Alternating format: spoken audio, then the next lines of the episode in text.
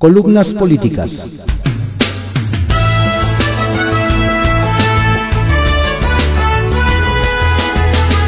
Continuamos con la audiosíntesis informativa de Adrián Ojeda Román, correspondiente a hoy, lunes 9 de mayo de 2022.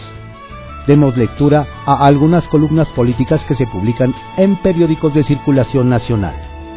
Sin rodeos, por Diego Fernández de Ceballos, que se publica en el periódico Milenio. Están cogiendo el rábano por las hojas. Merece apoyo social el esfuerzo anunciado por el gobierno un grupo de los principales empresarios del país y algunas organizaciones del sector privado para tratar de contener la inflación y la carestía. Al inquilino de Palacio no se le vio en la ceremonia insultando a la otrora minoría rapaz, corrupta y depredadora. Ahora son mexicanos con un alto sentido social que apoyan entusiastas su proyecto transformador. Pero los caminos de ambas partes están bifurcadas y su pragmatismo las lleva afortunadamente a no romper lanzas, sino a jugar el juego de Juan Pirulero, ese en el que cada quien atiende su juego.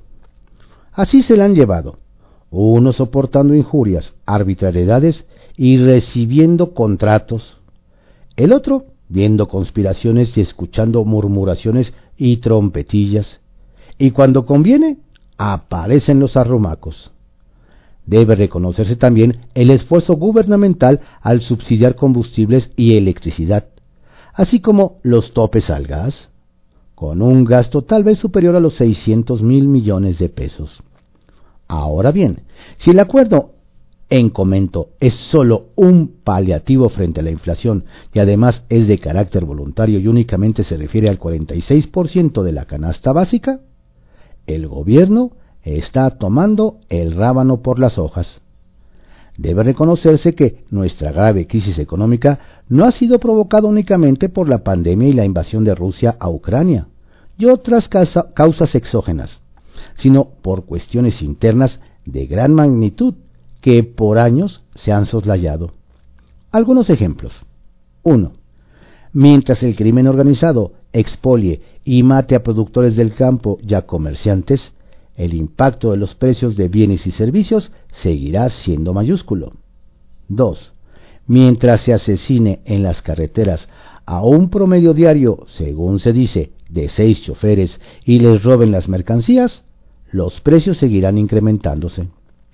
3. Mientras se siga permitiendo los bloqueos de carreteras y vías férreas durante días o meses, si así lo deciden los delincuentes, las pérdidas multimillonarias seguirán a cargo de los consumidores. 4. Mientras las aduanas del país sigan siendo nidos de ineptitud y corrupción, la ruina económica seguirá garantizada. Por eso, y por mucho más, debemos exigir a Su Alteza Pequeñísima que ya gobierne y que gobierne bien, que se quite de embustes y distractores que le sirven para culpar de todo al pasado. Si por decreto vuelan aviones en Santa Lucía y hay tragedias, ¿será culpa del neoliberalismo? Debemos exigirle que no siembre más división y odio entre los mexicanos, que no siga injuriando y mintiendo, que no diga tantas burradas y que deje de ser el reír en el mundo entero. Las condecoraciones que está recibiendo son protocolarias, las mismas que han cruzado los pechos de algunos sinvergüenzas y no lo eximirán de responder aquí por sus innumerables fechorías. Solo digo lo que veo, por Fernando Moctezuma Ojeda, que se publica en el portal de cconoticias.info. Pirotecnia distractora. Alrededor del mundo hay grupos de inteligencia militar y terroristas que utilizan fuegos artificiales para distraer la atención de la zona que están a punto de atacar. Sencillamente lanzan una fiesta de estas luces multicolor al cielo, mientras que en tierra comienzan una emboscada, tiroteo o bombardeo según sea el caso. Y de esta manera consiguen en muchas ocasiones eliminar al objetivo. Este ejercicio bélico se ha usado de mil maneras a lo largo de la historia. Y es precisamente lo que Andrés Manuel López Obrador ha venido haciendo desde que comenzó su mandato pero aparentemente se le comienza a terminar la pólvora. O quizás el efecto, el efecto distractor ya no permee como él quisiera. En este caso en particular, la reforma electoral funge como la pirotecnia distractora. El mismo presidente sabe que ni esta ni ninguna otra reforma constitucional pasará, sencillamente porque, como vimos en la reforma eléctrica, los números no le dan para alcanzar la mayoría calificada y, sin embargo, necesita ese anzuelo para dos motivos fundamentales. Poder echar culpas como acostumbra y además poder distraer la conversación pública mientras él hace obra y gracia en México y ahora en América Latina. Esto no es nuevo. La estrategia que ha seguido a lo largo de todo este tiempo se basa en lo mismo, con mayor o menor descaro, pero ese es su estilo por completo. Por ejemplo, mientras más de 100.000 pensionados que cotizaron para el IMSS llevan 10 años reclamando la devolución de sus ahorros depositados a este instituto, 25.000 trabajadores de Guatemala cotizarán en el IMSS para darles apoyo. Mientras seguimos esperando conocer la verdad y que las personas responsables paguen por sus crímenes, la jefa de gobierno de la Ciudad de México, Claudia Sheinbaum, está más ocupada en el árbol que pondrá en el lugar de la palma, o en dar reconocimientos baratos a una agrupación de música popular. Mientras seguimos esperando que se esclarezcan los feminicidios, los asesinatos de nuestros compañeros periodistas, el gobierno presume su pésima gestión en la pandemia, o cuando ya nadie pregunta por la masacre de Hidalgo, donde hubo ocho muertos y once lesionados, la secretaria del Trabajo, Luisa María Alcalde, celebra que el COVID ya forma parte del catálogo de enfermedades laborales. Así podríamos seguirnos con cada uno de sus burlas, donde definitivamente las prioridades no son lo suyo. Dijo Nicholas Wells, la inconsciencia en nuestros actos es el primer paso hacia la exterminación humana. Yo solo digo lo que veo. Juego de cartas. Burla. Otra de Morena es la que quiso hacer el gobernador de Baja California, Jaime Bonilla, con su Ahora sí ya llegué en el Senado de la República. Contra toda norma, el morenista pretendía subirse al escaño que abandonó por irse ocupar el Palacio de Gobierno de la entidad Cachanilla, por lo que el Tribunal Electoral tuvo que intervenir para recordarle que al dejar sus responsabilidades legislativas también había perdido sus derechos. Línea 12. El Partido Acción Nacional de la Ciudad de México buscará que la jefa de gobierno presente el dictamen de DNV a fin de conocer las causas de la tragedia que hace un año devastó a más de 100 familias en la zona de Tláhuac tormenta. Aparentemente en la Ciudad de México hay un déficit de bomberos, o de plano les da por ignorar los llamados de la población. La tormenta que azotó la capital el pasado viernes dejó inundaciones al interior de decenas de comercios y viviendas, además de cortes en el suministro eléctrico, los cuales fueron simplemente ignorados por el cuerpo de bomberos. Agüehuete por si alguien tenía el pendiente, la glorieta de Paseo de la Reforma, que había sido ocupada por la centenaria Palma, ahora lucirá un agüehuete. Y ya, posdata, cada vez peor. Pregunta sin ofensa, por Karina Aguilar, que se publica en el periódico 24 horas. La aviación en tiempos de la 4T, parte 1. Es un hecho que el Aeropuerto Internacional de la Ciudad de México se encuentra saturado, lo que afecta su capacidad de operación. Sin embargo, una vez más, la inexperiencia y el desconocimiento del tema de los funcionarios de la Cuarta Transformación han ocasionado un cuello de botella en el sector aéreo.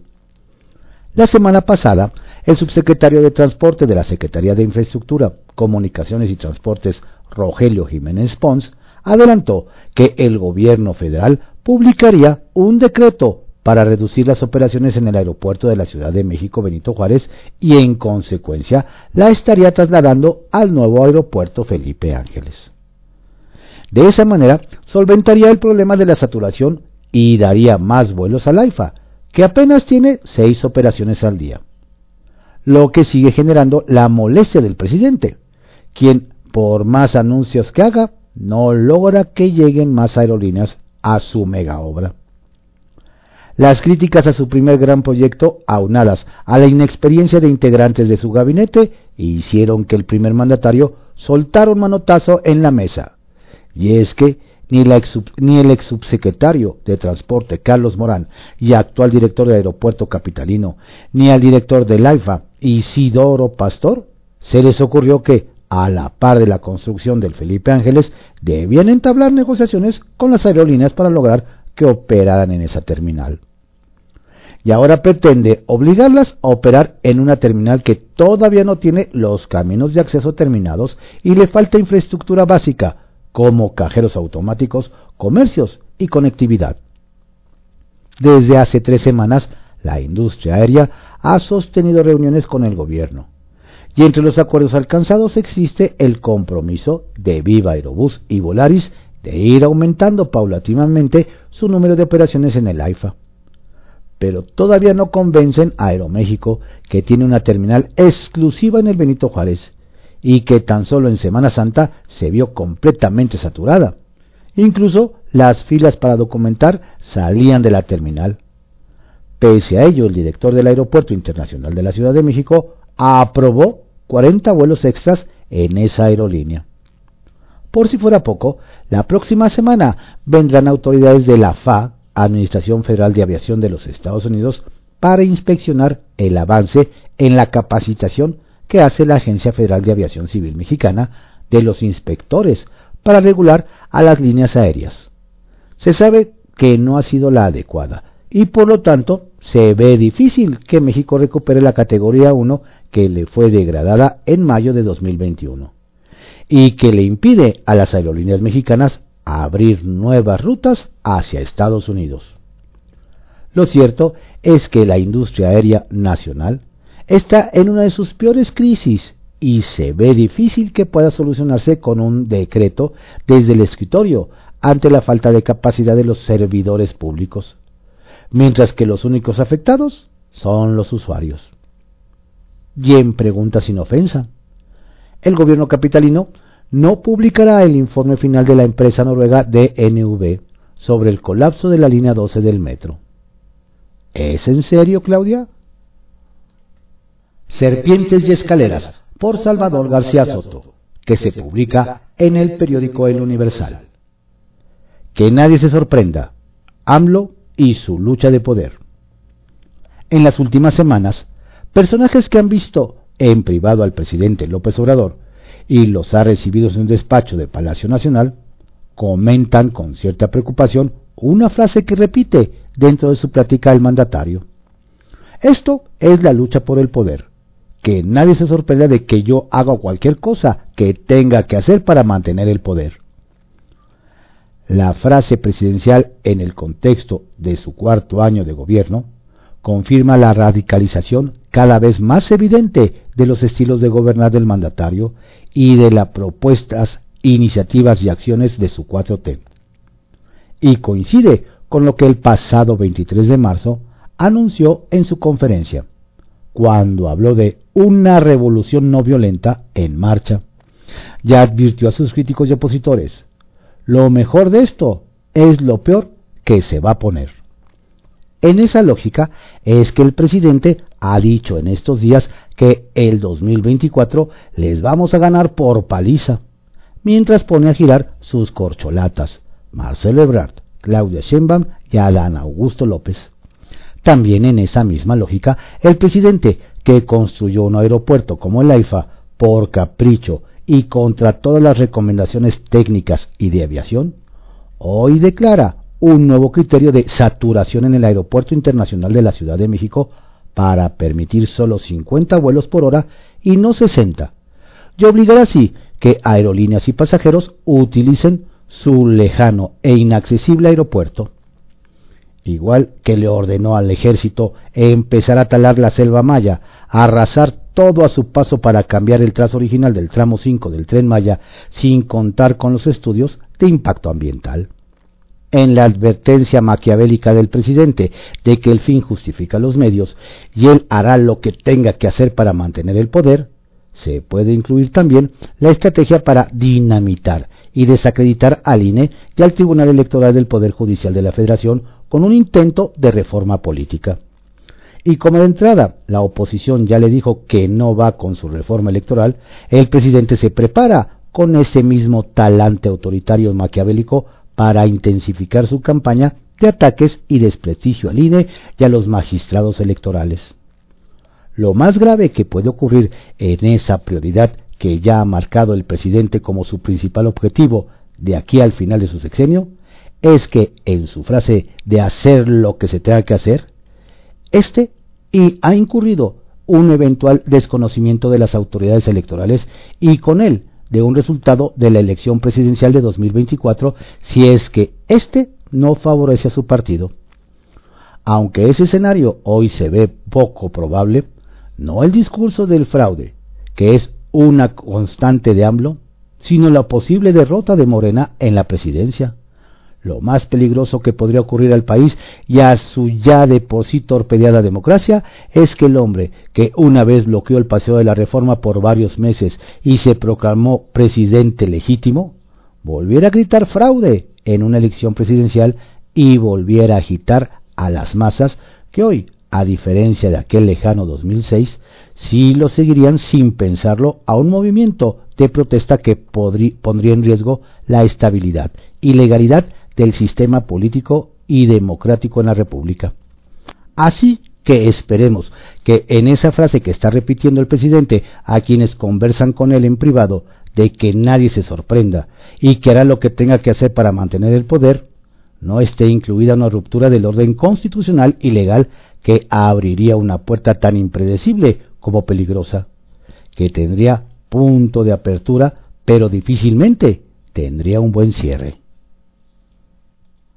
Política Zoom, por Ricardo Rafael, que se publica en el periódico Milenio. Caos en el cielo del Valle de México. Este lunes, México amaneció sin responsable de gestionar el espacio aéreo.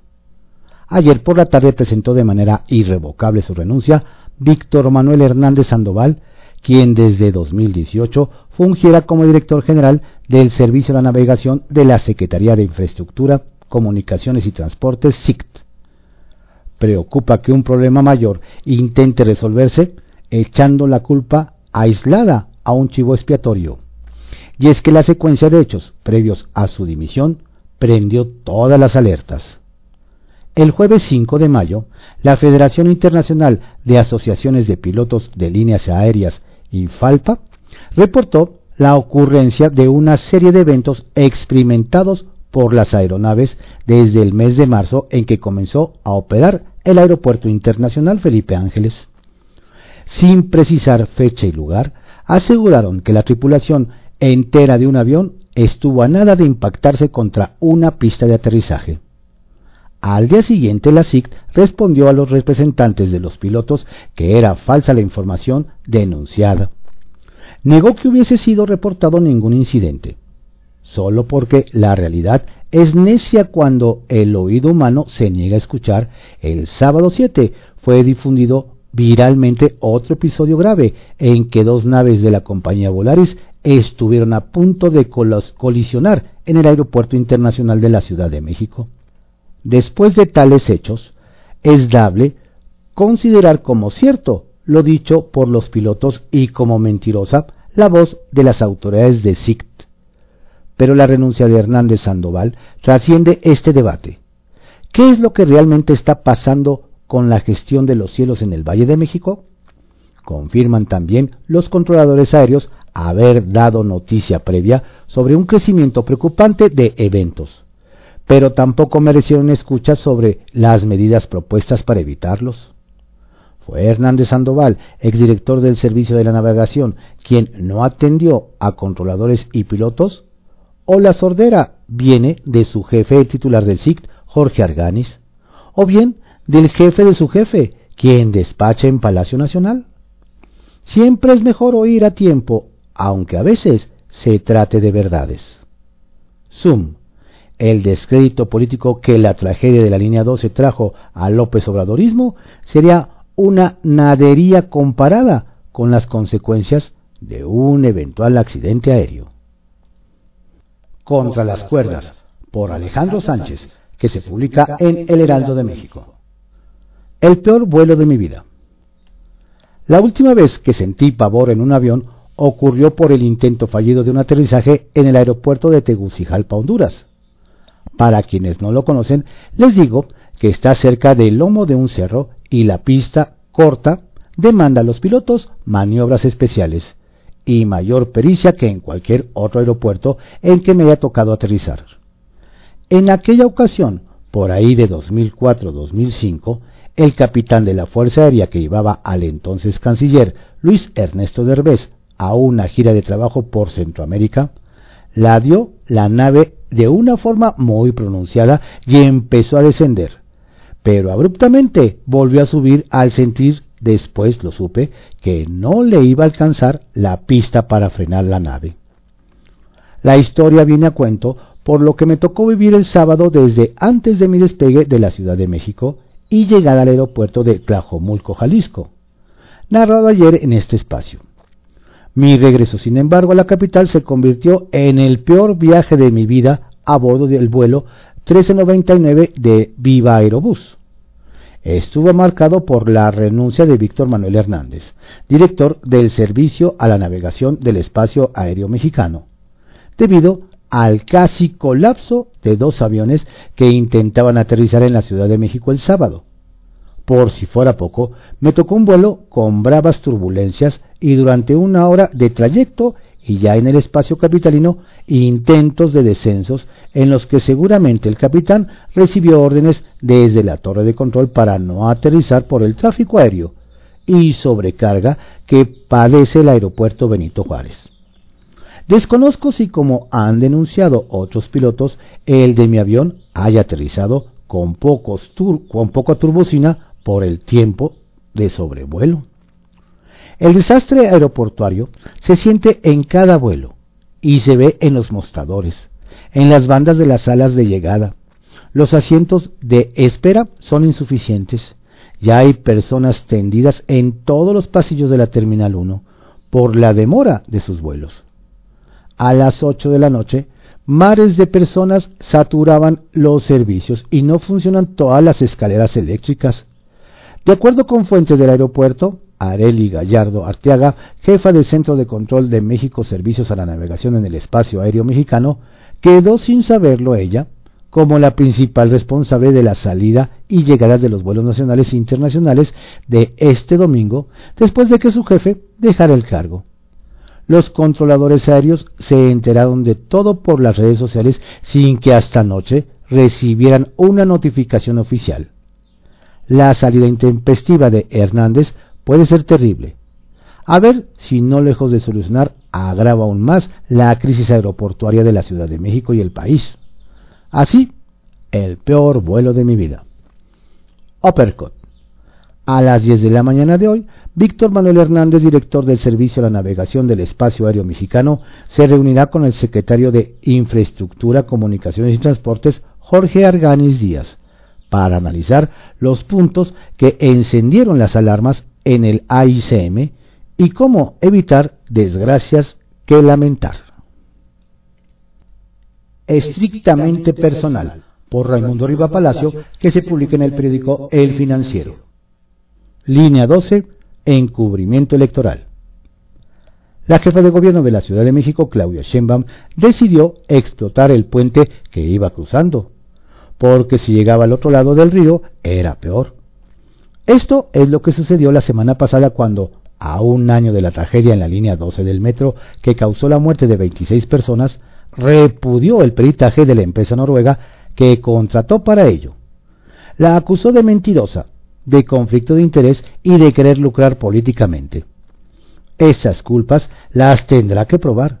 Si efectivamente da curso a la demanda civil que anunció interpondrá y más maromas tendrá que hacer para que la verdad del peritaje no salga a la luz pública. La inculpada de Norsec Veritas, de NV, que tiene más de 155 años de haber sido fundada y trabaja en más de 100 países, respondió con un comunicado escueto. Se apegó a los requisitos contractuales. Afirmó, la metodología fue la correcta, ya acordada, y ninguno de los involucrados tenía un conflicto de interés. Lo que entregó, apuntó, es lo que encontró como la causa raíz de la tragedia en la línea 12, cuyas conclusiones alarmaron a Sheinbaum, quien corrió a Palacio Nacional a informar que iba a detonar el contrato. Su equipo revisó aparentemente durante ocho semanas el peritaje final de DNV y Sheinbaum decidió que no se hiciera público. Acostumbrados en este régimen a ignorar las cosas y dejar incompletas muchas porque han logrado normalizar la impunidad, parece que iba a dejar todo en el olvido hasta que la empresa reclamó el pago del trabajo estimado en su momento en 20 millones de pesos por la secretaria de Gestión Integral y Protección Civil capitalina Miriam Ursúa. La presión del pago alteró el status quo del silencio y dinamitó el puente. Aunque retórico como pregunta, queda la duda de ¿qué hubiera pasado si lo paga? Después de todo, ya había estado manipulando a las víctimas y haciendo control de daños, jugando con la información de DNV. En vísperas del aniversario de la tragedia, las autoridades llegaron a un acuerdo reparatorio con la mayoría de las familiares de las víctimas, mediante el cual se evitarían procesos legales y sentencias penales. El acuerdo se alcanzó sin complicaciones, luego de que, coincidentemente, los señalados por la Fiscalía General Capitalina de presuntas responsabilidades lograron que, que su audiencia de imputación se pospusiera por cuarta ocasión. Es decir, se alcanzó el acuerdo antes de conocerse formalmente las acusaciones. Anteriormente, la empresa constructora de Carlos Slim, que levantó la trave de que colapsó, hizo su propio pago reparatorio. De haberse conocido el peritaje final de DNV, eso no hubiera sido tan fácil. La explicación de Sheinbaum en Palacio Nacional es que de haberse dado a conocer el peritaje final de DNV, podría haber sido utilizado como prueba por un grupo de familiares de las víctimas que ha interpuesto demanda ante la Fiscalía Capitalina por los presuntos delitos de lesiones y homicidio culposo. El principal argumento esgrimido es que la línea 12 era insegura en el tramo elevado que construyó la empresa de Slim que estuvo mal diseñada y construida y que no podía soportar el peso de los vagones. No se conoce el último peritaje, pero ha trascendido en la prensa y confirmado por funcionarios capitalinos que hubo un mantenimiento deficiente o nulo, lo que habría complementado las querellas iniciales. La empresa directamente afectada habría sido Sixa, de Slim, que se animó a construir el tramo elevado cuando otras compañías declinaron por considerar que no era viable hacerlo. Pero Slim tenía un acuerdo con el presidente Andrés Manuel López Obrador de cero sanciones penales o administrativas a su empresa, a cambio del pago reparatorio y que Sheinbaum, que estaba convencida de que quería centralizar en Sixa la culpabilidad de la tragedia, no fuera su interlocutora la jefa de gobierno tenía que respetar el pacto de su jefe con Slim. Pero esto no era suficiente para reventar el contrato con DNV.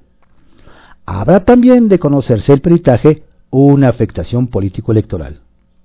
Sheinbaum fue a decir a Palacio Nacional que promovería una demanda civil contra DNV, aparentemente como un golpe preventivo de control de daños, debido a que el peritaje dejaba en entredicho al secretario de Relaciones Exteriores Marcelo Ebrard, bajo cuya gestión en la Ciudad de México se construyó la línea 12 sin importar las objeciones de técnicos sobre la ruta del tramo elevado. Y Mario Delgado, su secretario de Finanzas, que adquirió por las prisas de su jefe para inaugurar antes de terminar su gestión vagones que no eran de metro, sino de ferrocarril, con ejes más grandes de los que marcaba el diseño. Muy dañada por el peritaje resultaba Florencia Serranía, la exdirectora del metro que, pese a haber sufrido en su cuestión dos de los más grandes incidentes que ha tenido ese sistema de transporte en su historia, está protegida. Serranía, en una omisión inexplicable de la Fiscalía Capitalina, no fue llamada a declarar y recientemente la contrataron en el CONACIT. Por un largo tiempo se ha pensado que Serranía es protegida de Sheinbaum, pero no es así. Su principal apoyo es el presidente y sobre todo de su esposo. La cuarta víctima potencial del peritaje sería Sheinbaum, y si los, los procesos judiciales fueran en México normales, posiblemente el propio presidente, en cuya política de austeridad podría encontrarse la razón principal por la falta de mantenimiento. Durante el año previo a la tragedia, el metro no tuvo titular en la Subdirección General de Mantenimiento. Si no había dinero para mantenimiento, es porque no había presupuesto, y la falta de recursos recaía en Sheinbaum y López Obrador. El escalamiento de la ruptura con DNV es más bien una estrategia copiada del presidente de descalificar en lo individual para desacreditar lo que hace. Sheinbaum recibió la aprobación del presidente para evitar impacto en las elecciones presidenciales de 2024 y para que no le afecten a él ni a su delfín. Por ahora, eso está por verse. Estas fueron algunas columnas políticas que se publican en periódicos de circulación nacional y portales informativos. En la audiosíntesis informativa de Adrián Ojeda Román, correspondiente a hoy, lunes 9 de mayo de 2022. Tenga usted un excelente día y una estupenda semana. Cuídese mucho, no baje la guardia. Saludos cordiales de su servidor, Adrián Ojeda Castilla.